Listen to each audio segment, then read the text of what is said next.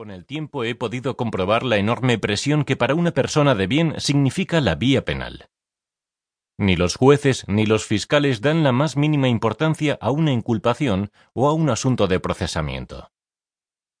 Ahora se dice que es la pena del telediario. Va por delante la condena social. Pero es que detrás puede venir un mal juicio, una sentencia improvisada y una condena grave que, al ser de cárcel, intimida sobremanera. Recién terminada la carrera, siendo muy joven pero valiente, presentaron una querella criminal por coacciones a un excelente y querido amigo. No había posibilidad de arreglo, solo defender en el juicio. Estaba seguro de que tenía toda la razón. Y mi amigo se sentó en el banquillo, lo defendí con todas mis fuerzas y vehemencia, y lo absolvieron. Solo de pensarlo me entran escalofríos. Era demasiado riesgo. Otro caso parecido he podido arreglar hace unos días. Por razones de edad me he vuelto muy conservador y he recomendado a un buen amigo y querido familiar evitar los riesgos de un juicio y que me permita arreglar el asunto con dinero. Me preocupaba mucho ver a mi amigo sentado en el banquillo, con toda la parafernalia del juicio, las togas y la acusación diciendo barbaridades.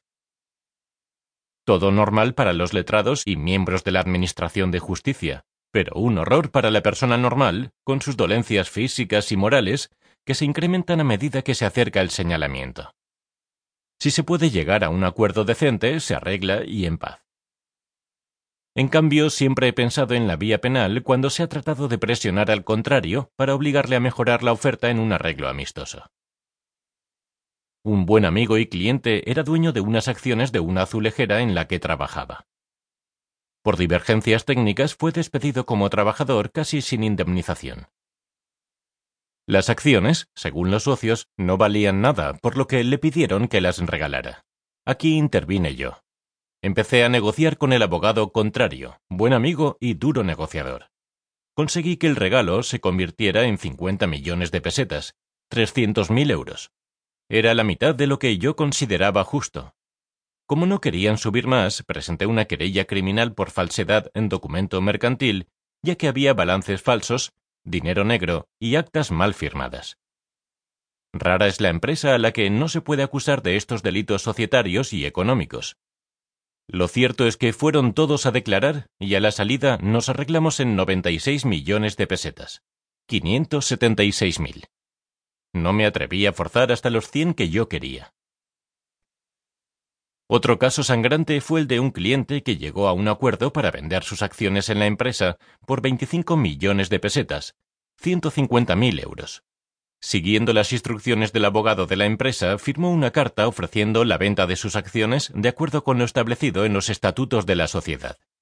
Pero ignoraba que el precio de los estatutos era el valor contable que ascendía a tres millones de pesetas, 18.000 euros, que es lo que le ofrecieron en la notaría. Los compradores eran unas personas muy dignas de Bilbao, que posiblemente ignoraban la maniobra de su abogado. Puse querella criminal contra todos por abuso de confianza y estafa en grado de tentativa. Cuando recibieron la citación, todo eran prisas y acusaciones mutuas. Sugerí una reunión en el restaurante El Cachirulo, de Zaragoza, con la condición de que pagaran ellos la comida y estuviera el socio que ofreció los 25 millones de pesetas.